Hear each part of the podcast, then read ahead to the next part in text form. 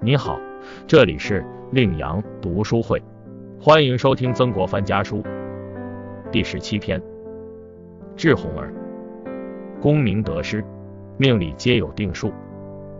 译文：自喻季红儿，从家中到金营来的人，许多人都称赞你举止大方，我心里少许宽慰。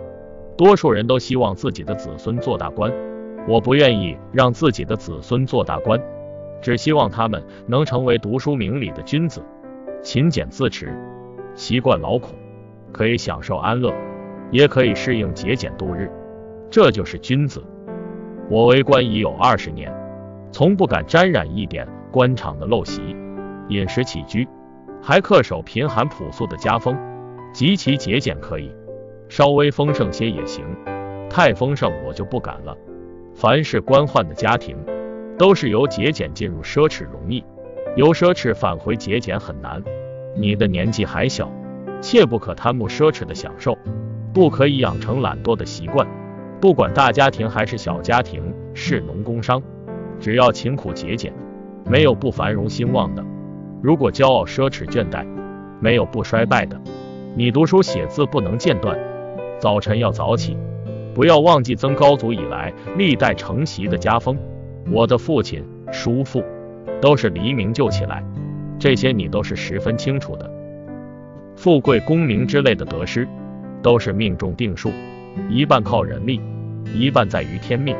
只有学做圣贤，全靠自己的努力，与天命没有一点关系。我有志向学做圣贤，可是少年的时候忽视了居家恭敬谨慎的修养，所以到现在还不免有戏言和戏谑的行为。你应该举止端庄，言语谨慎，这样就能为道德修养打好基础。手谕此时在江西抚州门外。咸丰六年九月二十九夜。解读：对于做官一事，曾国藩认为，凡是富贵功名，都是命中注定，一半是靠人的努力争取，一半是由上天决定。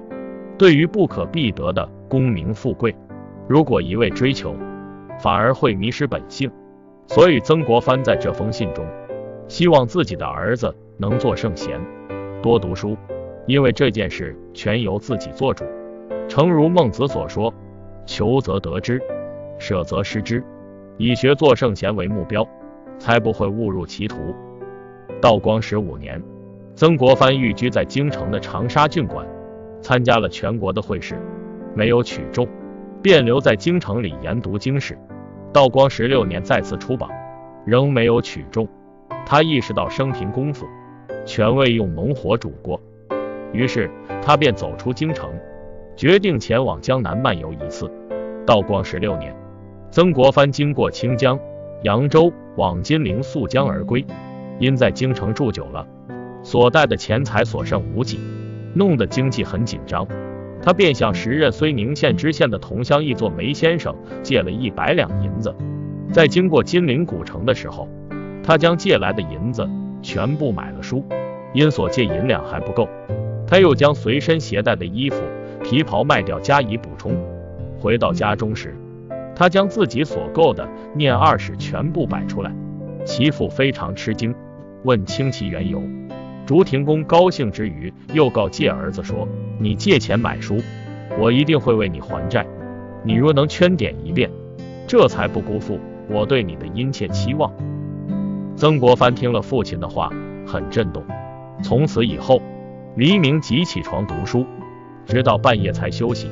他足不出户，几乎整整一年，硬是将念二十圈点了一遍。此后，曾国藩有考试途径。一路晋升，十年七迁，连阅十级。刘道光十八年的刺桐进士出身，先后晋升为翰林院庶吉士、国史馆协修官、翰林院侍读、詹事府右春芳右庶士、翰林院侍讲学士。到道光二十七年的二品大臣、内阁学士兼礼部侍郎。至道光二十九年，三十九岁的曾国藩正月诏授礼部右侍郎，八月兼署兵部右侍郎。